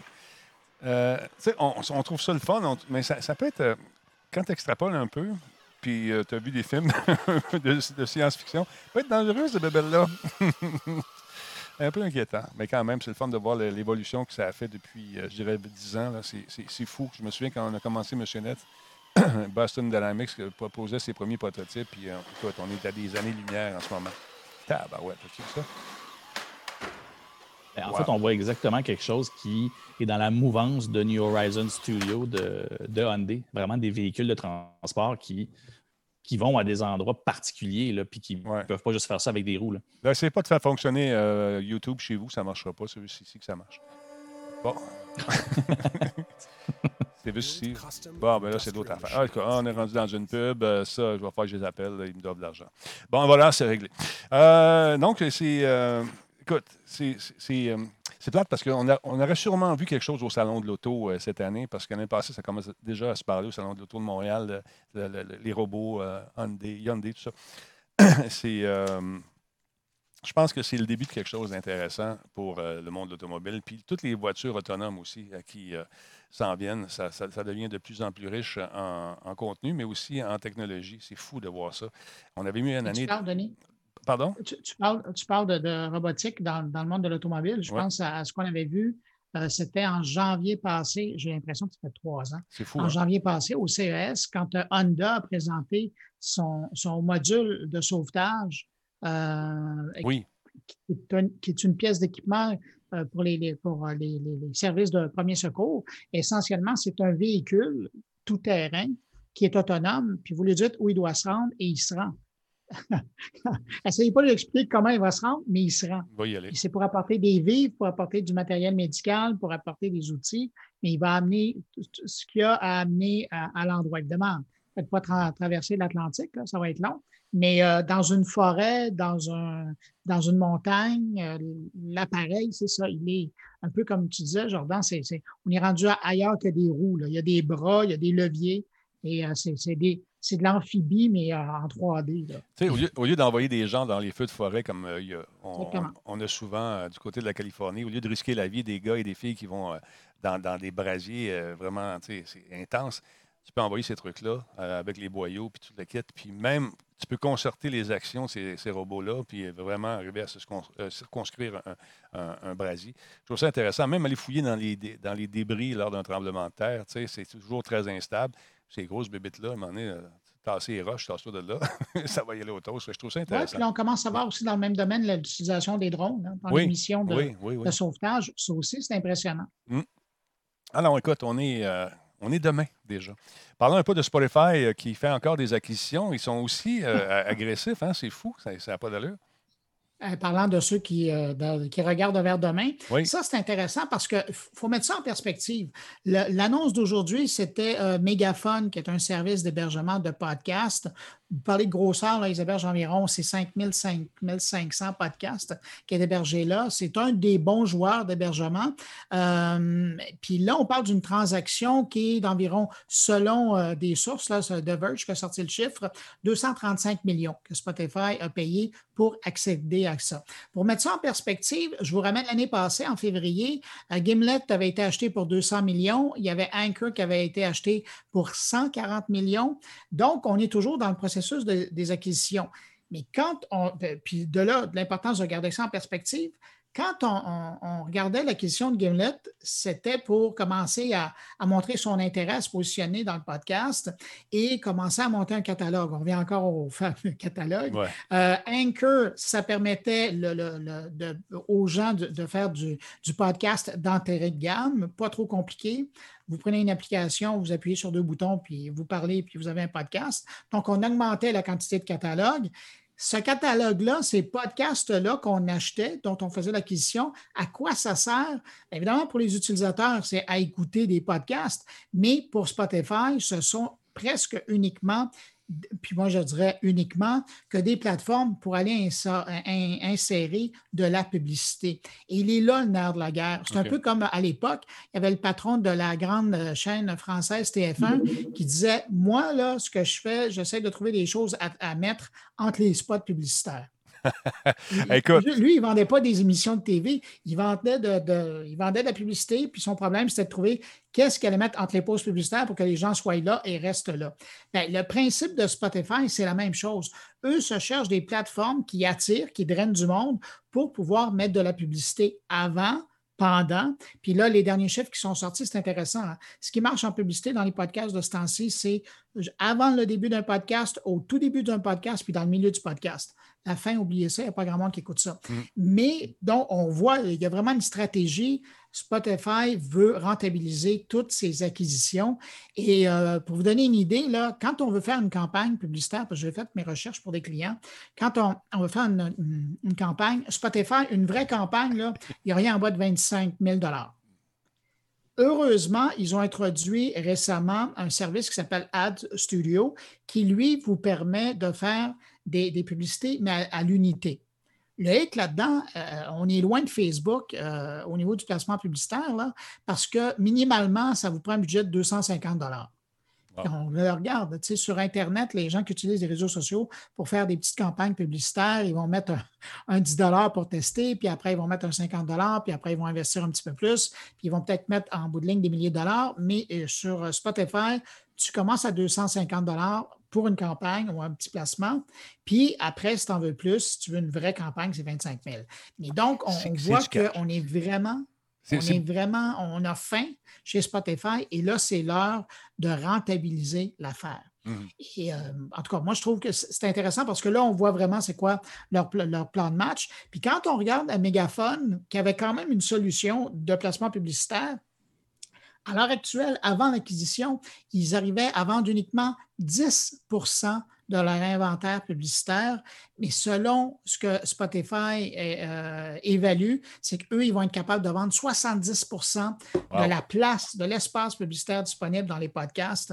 Ils vont être capables de la vendre. Fait qu'imagine la marge de profit qu'ils vont aller chercher là-dessus pour des choses qu'ils ne produisent pas. C'est des gens qui, Mhm. leur pro- qui, qui hébergent leur production, leur podcast là-dessus, puis ils vont toucher un minime retour euh, de revenus publicitaires, puis finalement, ben, Spotify va empocher de l'argent. Un peu, ils ne réinventent pas la rue. hein. Euh, YouTube, s'ils ont fait de l'argent, c'est grâce à ça. Alors, Spotify est en train de faire ça, Mm. mais dans le monde de l'audio, dans le monde du podcast. Moi, je suis là-dessus. On est sur Spotify, puis depuis qu'on est là-dessus, les chiffres ont gonflé. euh, c'est incroyable. Il y a du monde qui, qui sont très contents, qui ne jurent que par Spotify. Euh, je ne sais pas si euh, un jour ils vont offrir une portion payante, justement, pour nous. Je pense que les plus gros, là, euh, les, Joe Rogan de ce monde, tout ça, ont, eu des, des- du cash beaucoup, beaucoup. Mais pour les petits euh, comme nous autres, je ne sais pas si un jour ils vont faire une espèce de programme pour fidéliser non seulement les auditeurs, mais également les diffuseurs de contenu comme nous autres. Je ne sais pas si ça va arriver là éventuellement. Ben, euh, Spotify, cette semaine, il y avait des sources hein, qui révélaient qu'il y a des gens qui ont regardé en dessous du capot Ouais. et qui se sont rendus compte qu'il y avait effectivement euh, un, un scénario où Spotify est en train d'envisager de créer un service d'écoute de podcast. Euh, à l'intérieur de ça, est-ce que, un peu comme tu viens de l'évoquer, on va offrir les propriétés, les, les, les, les- les podcasts phares Mhm. du, du service Spotify, auquel par la suite, on va faire un peu de curation de contenu, puis on va dire, ben, un peu comme Magellan l'a fait en France, puis là, ils sont retournés dans leur façon, là, mais où il va y avoir des gens qui vont euh, euh, faire de la curation, donc qui vont créer des catégories, puis qui vont offrir une, une présélection, qui vont suggérer aux utilisateurs d'écouter telle ou telle émission. Euh, c'est sûr que plus on facilite l'utilisation de, de- ou l'écoute de, de podcasts, plus il va avoir d'écoute. C'est un peu souvent ce qui, ce qui arrive. Quand tu facilites l'accès à quelque chose, les gens consomment toujours plus. Et c'est ça que Spotify va faire. Toujours en gardant en tête que plus ils vont consommer de podcasts, plus euh, Spotify va pouvoir mettre de publicité, et plus les actionnaires de Spotify vont être contents. Est-ce que les artistes euh, vont vivre la même chose de leur côté? Est-ce qu'ils vont avoir plus d'argent au niveau des redevances? Le combat Probablement pas. Hein, probablement pas. Merci, Bruno. Ah non, écoute, j'ai hâte de voir où ça va venir. Hey, je sais que tu as quelque chose à 21h. Veux-tu nous parler de Ring tout de suite? Ring qui, euh, qui font les fameuses, euh, j'allais dire les sonnettes, là, mais c'est plus que ça, c'est une caméra. Euh, Qu'est-ce qui arrive avec eux? Ben, Écoute, c'est drôle parce que ben, c'est drôle. On parlait au début euh, du podcast de, ce qui est arrivé avec euh, la console Xbox, euh, puis je riais parce que je pensais justement aux, sonnettes de, les Ring Video Doorbell de deuxième génération. Eux, c'est vrai, c'est pas un effet. Un effet visuel, c'est pas un fake vidéo. Ce qui est arrivé, c'est qu'il y a eu 23 v- cas, vrais cas, où euh, ben, c'est pas compliqué, la sonnette a pris en feu. J'imagine la surprise quelqu'un qui vient sonner chez vous, puis boum, ça part en feu. là. C'est c'est pas une blague, donc c'est c'est vrai. Alors, euh, la filiale d'Amazon a fait un rappel de 350 000 sonnettes, euh, donc à la suite des 23 rapports, en disant qu'ils prennent pas de chance. On parle des Ring Video Doorbell de deuxième génération. C'est euh, des euh, produits qui ont été vendus entre juin 2020 et octobre 2020. Ça coûte, si ma mémoire est bonne, ça coûte autour de 100 dollars. Et euh, j'en parle parce qu'au Canada, il y a, il y a eu euh, quelque chose comme 9000 euh, de ces euh, appareils-là qui ont été vendus.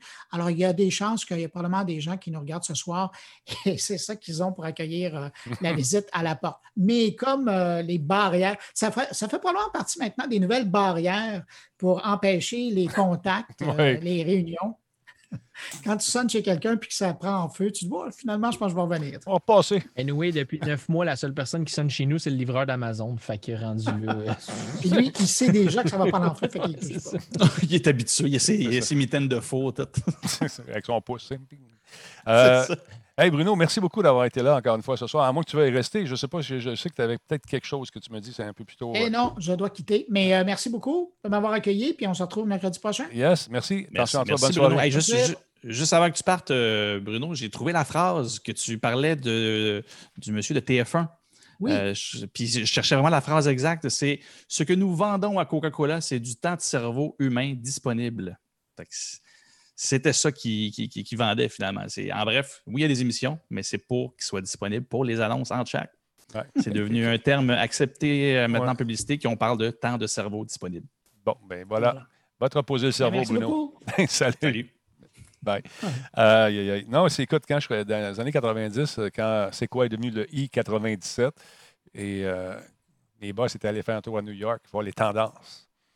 Puis au lieu de faire jouer une tonne à, comme c'est les tables tournantes, le zéro, la vitesse normale, mais ben, ils mettaient ça à 2.2 pour jouer plus de chansons. Je te jure que quand Michael Ja- Jackson chantait Beat It, Beat It, Beat It, c'était l'enfer. Il fait jouer, au lieu de faire jouer, mettons, comme la concurrence, c'était assez KMF dans ce temps-là. Au lieu de faire jouer, mettons, 12 tonnes à l'heure, ben, il en fait jouer, jouer 16. Mais à, à 2.2. Ridicule. Mais c'est. On va l'avoir. Le monde. Les, les interventions, là, 15 secondes. Le monde, pas toi qui va l'entendre, c'est la musique. Ta gueule, jouer spot. Ah, OK, monsieur. Aïe, aïe, aïe. Parlons un petit peu euh, de TikTok. Euh, Non, on va parler de, un petit peu de Grizzlies, on l'a fait. Oui, TikTok. Parlons de TikTok un peu avec M. Monsieur, euh, monsieur Laframboise. Est-ce que TikTok est vraiment contrôlé par les Américains ou est-ce est-ce qu'on a encore un pied dans l'Asie? C'est ça qui se passe, en fait. C'est que pour ceux qui s'en rappellent, le 14 août dernier, Donald Trump avait signé un de ses décrets dans ses, euh, dans ses belles habitudes, avait montré ça au journal, euh, à la presse, en fait, disant que TikTok devait cesser ses activités en dedans de 90 jours, ce qui nous mène à demain. Donc, euh, si dans 90 jours, c'était pas, euh, euh, c'était pas en fait, ça appartenait pas à des intérêts américains, ils ne pouvaient plus distribuer leurs produits en sol américain. Donc, ByteDance, justement, qui sont les propriétaires de TikTok, ont déposé hier une requête auprès de la Cour d'appel américain pour justement contester ce décret-là, en disant que, en fait, c'est quand même assez, c'est quand même assez, euh, pas inusité, mais c'est quand même assez, euh, Particulier? euh, voyons, smart, qu'est-ce qu'ils Ah. font, là, smart, là, Intelligent. intelligent. là. Ouais. Parce que ce qu'ils disent, c'est qu'ils ont déclaré que, euh, dans la requête, en fait, qu'ils ont déposée, ils déclarent que euh, les conclusions d'une agence fédérale américaine selon lesquelles TikTok représenterait une menace sécuritaire étaient illégales et violaient la Constitution américaine. Donc là, ils utilisent la propre Constitution des Américains pour les, leur remettre un peu dans la face.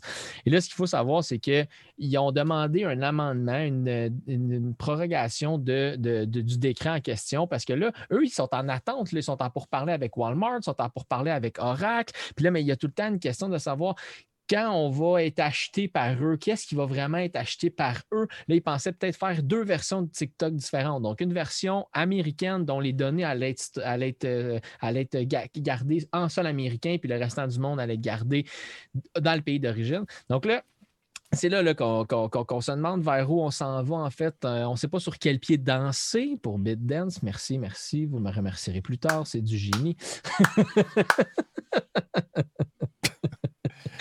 Mais euh, donc, euh, c'est là, là qu'il faut savoir où ça s'en va parce qu'on sait que techniquement, le décret entre en, vigueur à partir de demain. Donc là, euh, il y a une mini panique là, dans les des bas-fonds des Internets en disant est-ce que le TikTok va plus marcher à partir de demain? Il va-tu juste plus être disponible à télécharger? Je vais-tu encore pouvoir faire des vidéos? Qu'est-ce que je vais faire de mes millions de likes? Je comprends plus rien.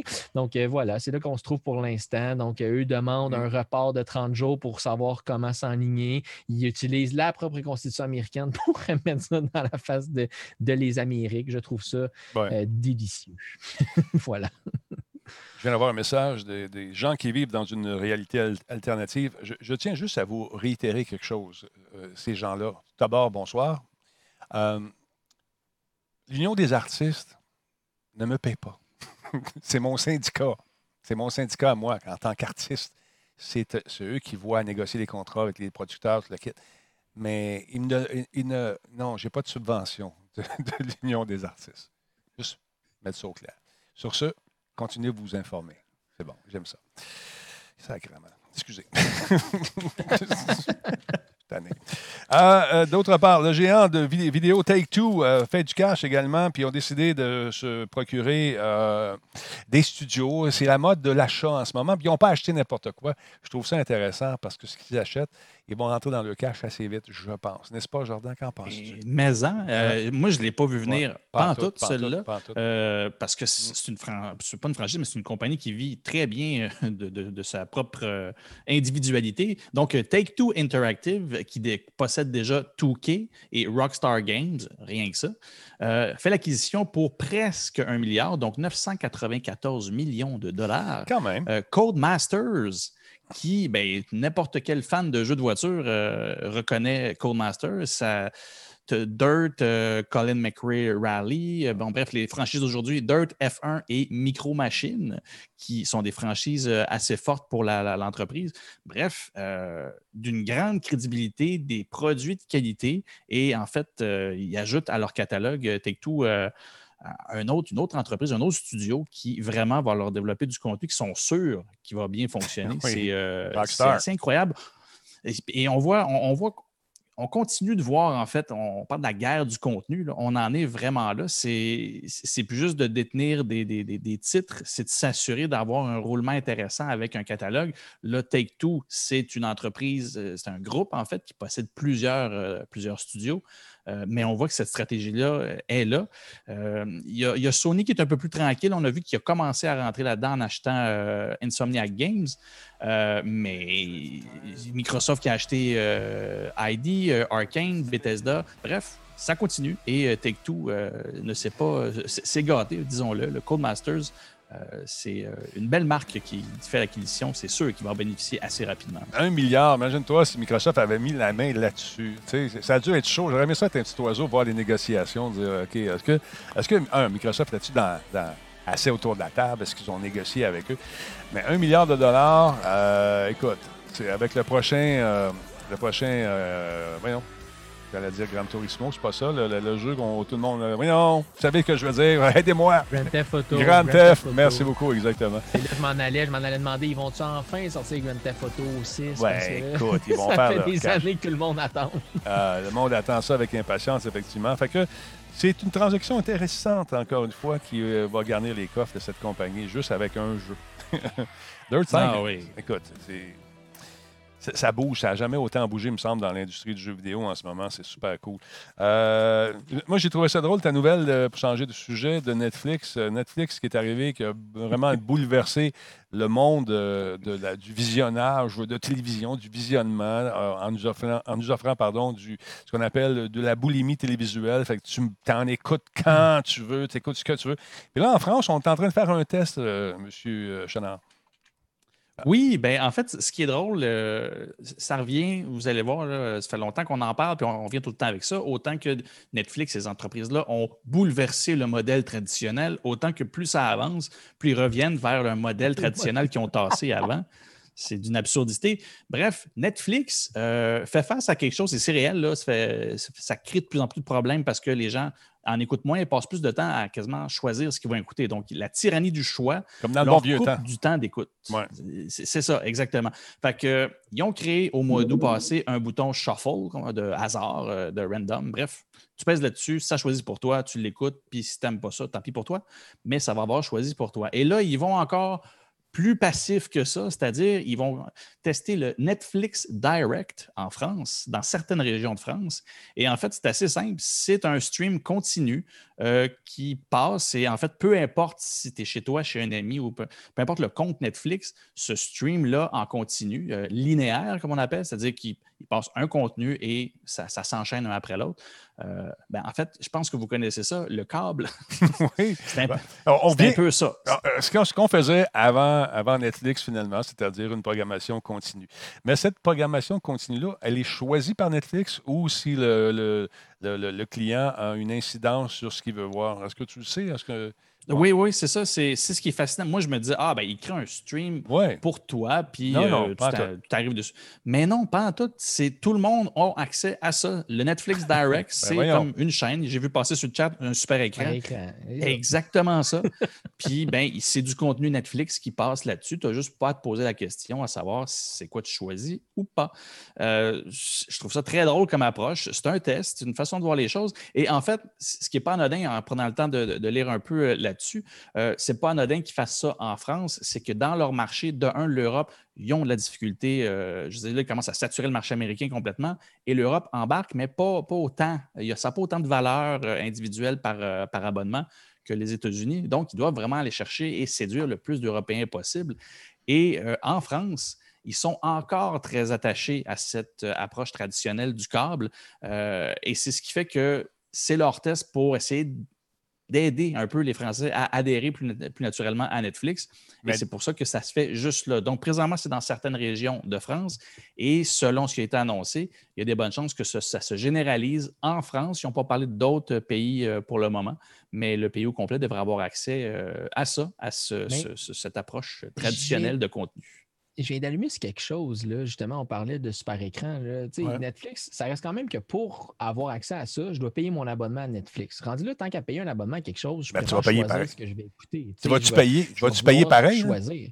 Vas-tu payer pareil? C'est ça, on paye-tu ou c'est-tu gratuit? Oui, ou- on, tu payes, non, rendu, tu il faut que tu te connectes sur la plateforme voyons. de Netflix pour avoir accès à cette chaîne-là. C'est là que moi, je voulais en venir de dire, ça serait bien plus brillant d'appeler euh, Super Écran, justement, puis de dire, hey, votre Super Écran neuf, là, ça pourrait-tu devenir Netflix Live, mettons, puis ce feed-là qui va être disponible sur la plateforme Netflix, tu l'amènes dans la télé traditionnelle pour que les gens découvrent justement du contenu de Netflix, puis tu vas amener des gens. Parce que ça, je trouve Ouais. ça un peu ironique. Puis je comprends ton point qu'en France, ils veulent apporter du monde sur la plateforme, mais ils veulent attirer en fait des gens sur la plateforme en leur disant Hey, vous n'aurez pas à vous casser la tête, on va vous le dire quoi regarder. Puis c'est un, un feed, c'est un- un- c'est pour tout le monde. Mais rendu là, associez-vous avec une télé, avec la télé là-bas, le TF1, je ne sais pas trop c'est quoi les postes en France nécessairement, mais ayez votre propre feed dans le service de câble traditionnel. Fait que là, les gens vont pouvoir découvrir justement des choses qui se font sur Netflix, des, sur Netflix, des productions originales, des trucs comme ça. Puis ça va peut-être leur donner le goût de s'abonner pour aller découvrir le restant de la- Mais- du catalogue de Netflix. tu sais. Mais non, c'est ça. C'est là où l'approche marketing de tout ça, c'est, on appelle ça un, un changement de, de- de- Juste le terme anglais, vous m'aiderez, là, changement de behavior. Le euh, paradigme. de- Comportement. De paradigme, de Oui, c'est- comportement.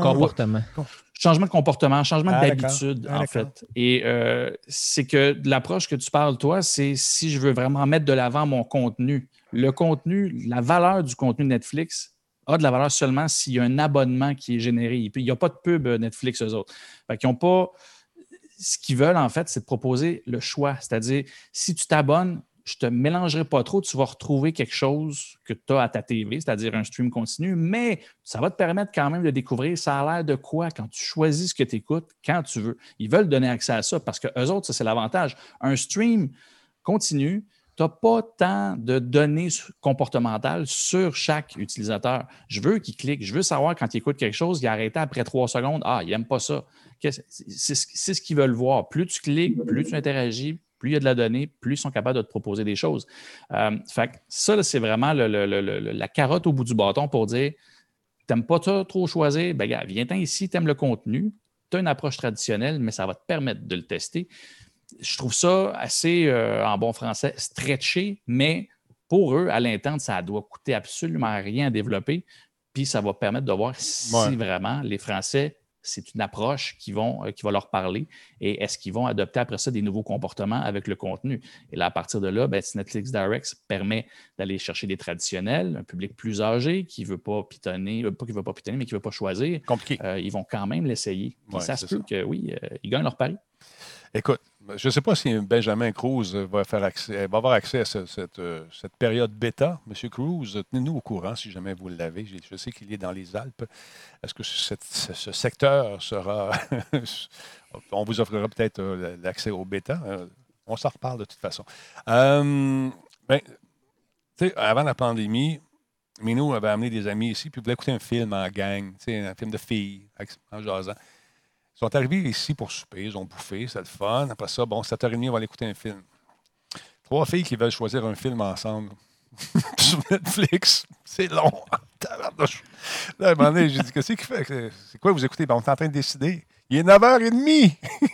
ah, ben, c'est pas grave. J'ai dit, bon, voyons donc. Ça n'a pas d'allure.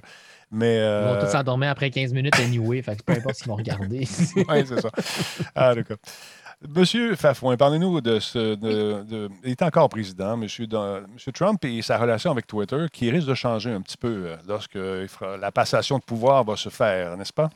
Oui, exactement. Parce que ce qu'il faut savoir, en fait, c'est que les gens, les dirigeants mondiaux, euh, dont les, euh, les euh, candidats politiques, les élus, les représentants du gouvernement, ont une sorte d'immunité sur Twitter. Ouais. Parce qu'on n'a pas le droit de les empêcher de parler. Donc, euh, leurs comptes ne seront jamais bannis, par exemple. Par contre, plus récemment, puis on en a parlé là, il y a quelques temps, là, justement, avec la quantité d'énormité que Donald Trump disait sur Twitter et de fausseté, ils se permettent de masquer certains tweets, de mettre un avertissement comme quoi que c'est de la désinformation et de faire attention et de réduire la portée. Il faut comprendre que Donald Trump a quand même des millions et des millions et des millions de, de, de- de- suiveurs sur Twitter, donc euh, réduire sa portée, c'est un petit peu une action qui est minime.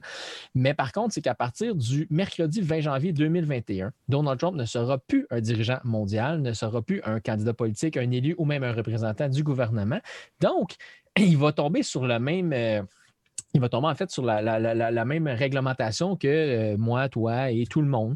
Donc, euh, première offense, tu es banni pour un jour. Deuxième offense, tu es banni pour trois jours. Et troisième offense, tu es banni pour la vie.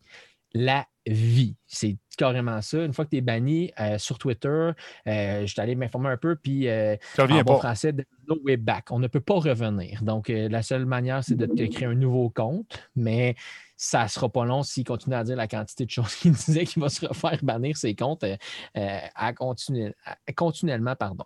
Donc, Là, la question, en fait, c'est qu'on sait que, parfait, 21 euh, janvier 2021, c'est la date de tomber, c'est la date. Mais là, la question, c'est à savoir, on sait que Trump a un, euh, un lourd passé sur Twitter. Ouais. On s'entend qu'il y a eu beaucoup de publications.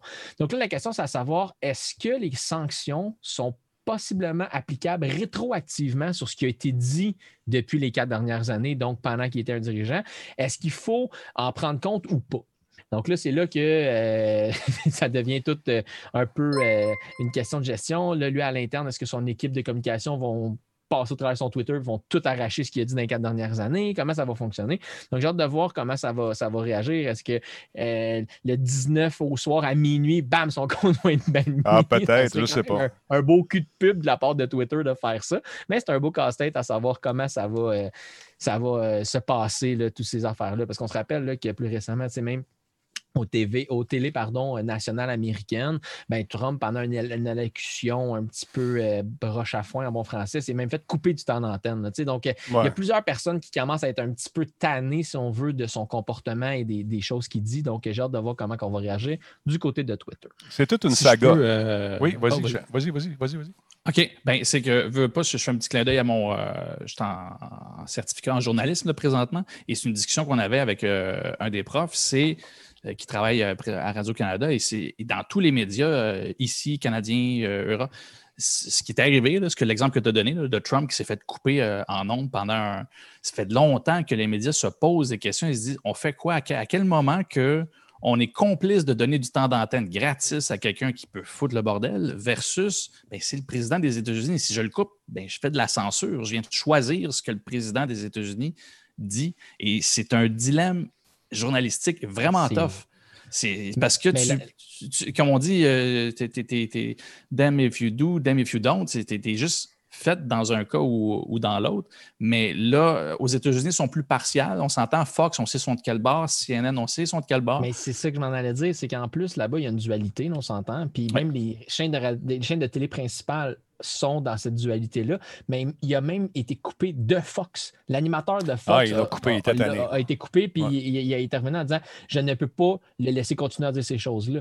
Puis considérant qu'on le sait que historiquement, Fox est beaucoup plus euh, du côté républicain, donc elle approuve tous ses propos et ces trucs-là, c'est là que ça devient, comme tu dis, do, damn if you don't, mais là, quand ton allié principal, qui est ton vecteur de communication principal, te coupe, c'est c'est- c'est phénoménal. C'est- C'est c'est quelque chose. de- c'est- c'est- C'était quelque chose, Donald Trump à la direction. Mais, euh, Ah oui, euh, c'est un cas d'école. Écoute, oui, effectivement, ça va faire. euh, c'est historique, disons.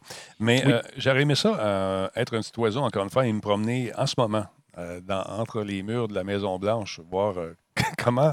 C'est quoi l'atmosphère? ça doit être assez rock'n'roll. Oh, aïe, aïe. En tout cas, Ben, ce qui est rock'n'roll, c'est qu'en Ouais. plus, là, on ne poussera pas ça trop loin, c'est politique, là, mais ce qui est weird, c'est le deux mois qui reste encore en place. Tu te dis, tout le monde doit marcher sur des œufs. Là. OK, il a, il a perdu. Ouais. Là, il ne faut, faut pas qu'ils mettent le feu. c'est pas le temps qu'ils qu'ils il y a fassent encore comme bon. ben, c'est fou. là, il y a oui, encore oui, ça finit droits, pas. là. Il n'y a pas une transition. C'est encore lui. Fait que, watch out, euh, champion. Hi, non, il j'ai- met- là, il fait le ménage. Il, met du monde dehors, à gauche, à droite. Ça va faire un maudit beau livre ou un bon film, ça, éventuellement. Je suis sûr que quelqu'un travaille déjà à établir un scénario et puis de, qui, qui tourne autour du personnage. À suivre, à suivre. Euh, ça, ça va sur Netflix, là. on fait des millions avec ça. D'autre sur part, Netflix Direct. Netflix- ouais, pas sûr. ça, je moi, je ne suis pas certain de ce modèle-là, mais en tout cas, c'est, euh, on va voir. J'ai compris tes points. Euh, merci à tout le monde qui est là. Ce soir, on a quoi, pas loin de. Combien on est rendu? On était 400 quelques tantôt, 420, 300, 400. Fait que c'est- ça merci d'être là. C'est super apprécié. Encore une fois, si ça vous tente de faire un petit follow, gênez-vous pas. C'est très apprécié. On a besoin de vous autres. Même chose si vous, vous nous écoutez via Balado. On est rendu à 23 953. On devrait pogner le 24 000 très, très prochainement. Merci tout le monde de votre régularité. Merci d'être là comme ça. Et de nous suivre euh, sur toutes les plateformes, que ce soit Spotify, euh, Android, euh, on est à tous les podcatchers, on est là-dessus. Fait que gênez-vous pas. Et sur iTunes, n'oubliez pas de mettre une petite étoile de temps en temps, ça fait du bien. Mais 5, c'est encore mieux. Merci à Jacques Dream qui vient de faire un, un resub, 21e mois. Il y a également Goliath qui est avec nous. Il y a Père de Jeans qui nous a suivis, Caribou 05, Phil 1020, il y a Matou Boy, merci d'être là. Monsieur Béchard, 16e mois avec nous. Il y en a d'autres en ce moment. Oh, Mad Sai, un beau cadeau de 100 bits. Merci beaucoup, Mad. Euh, merci pour le follow. Euh, de Québécois, 14e mois, merci d'être là. Erico46, bienvenue parmi nous. Lee QC, encore une fois, merci d'être là.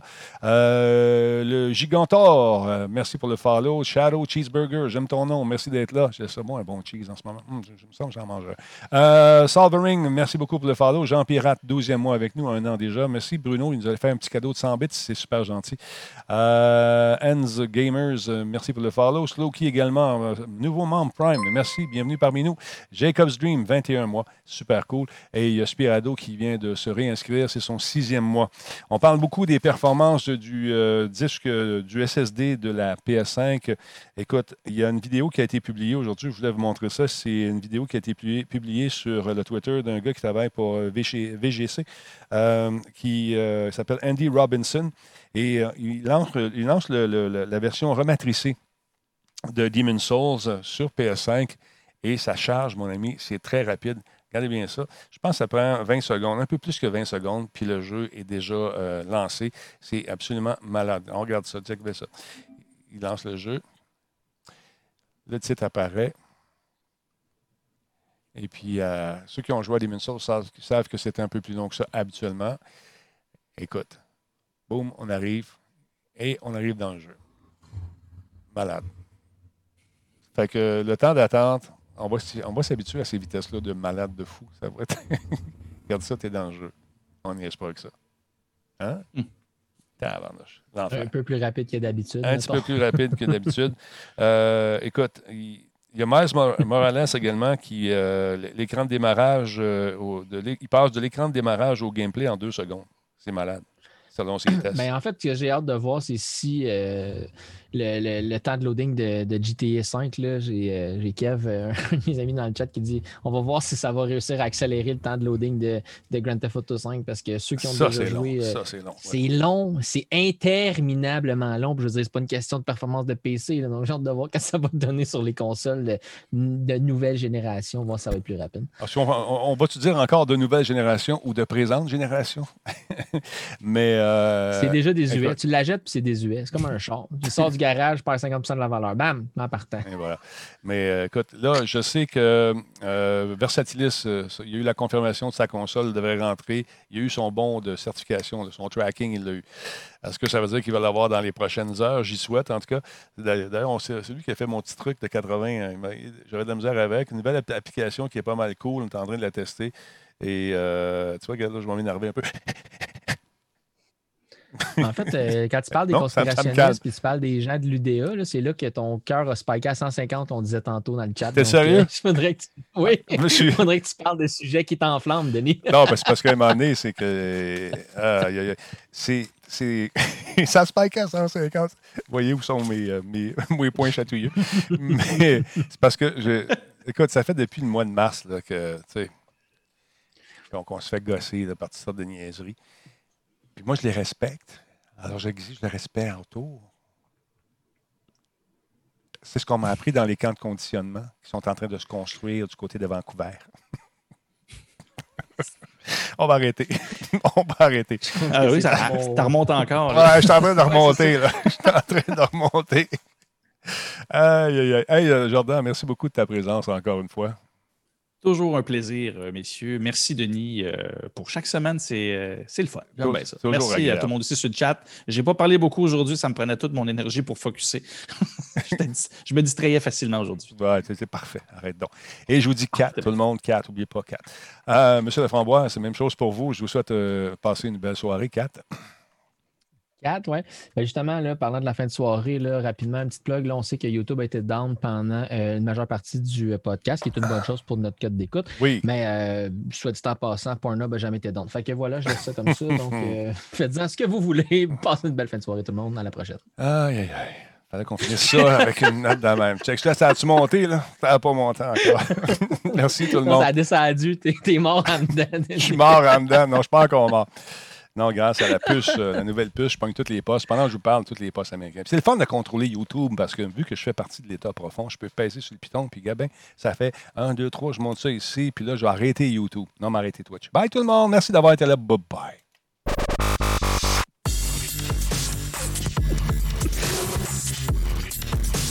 Là, on va faire mon jogging. Check bien ça, monter.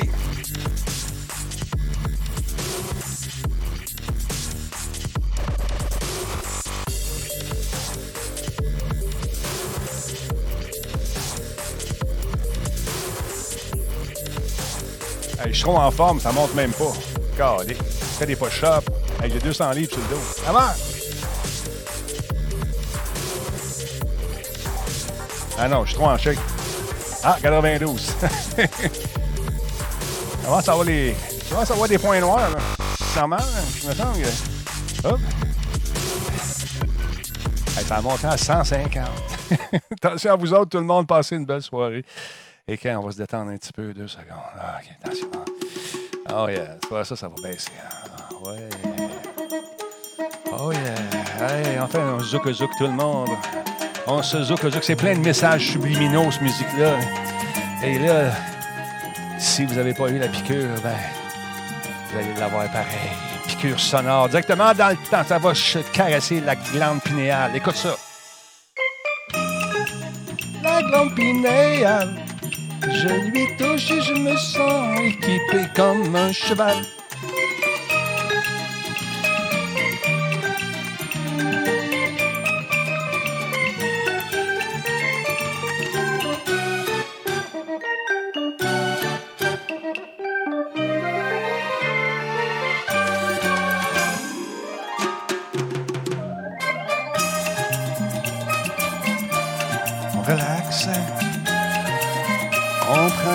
Respires.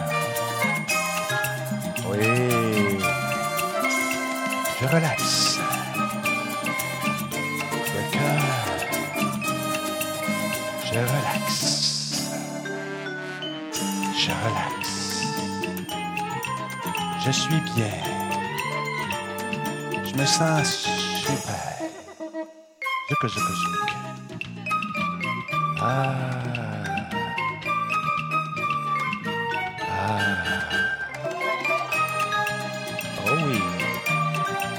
Ça marche. Concentre-toi sur le petit cœur. Ah.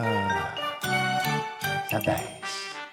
Cette musique, euh, je me vois avec un pina colada sur le bord de la beach. Ah oui. Ah oui. Ça va bien. Hop, je remonte un peu, j'ai des pensées cochonnes. baisse, baisse, baisse, baisse. Ah oui. Ah oui. Ah. Copacabana. Ah, ça va très bien. À 64, 65. Ah, j'aime ça, cette musique-là. Ah, je vois-tu pas. Ah ouais. Attention à vous autres. Ah, OK. Bonne soirée, tout le monde. On se fait aller le coucou Salut. Bye, bye, bye. All right, bye.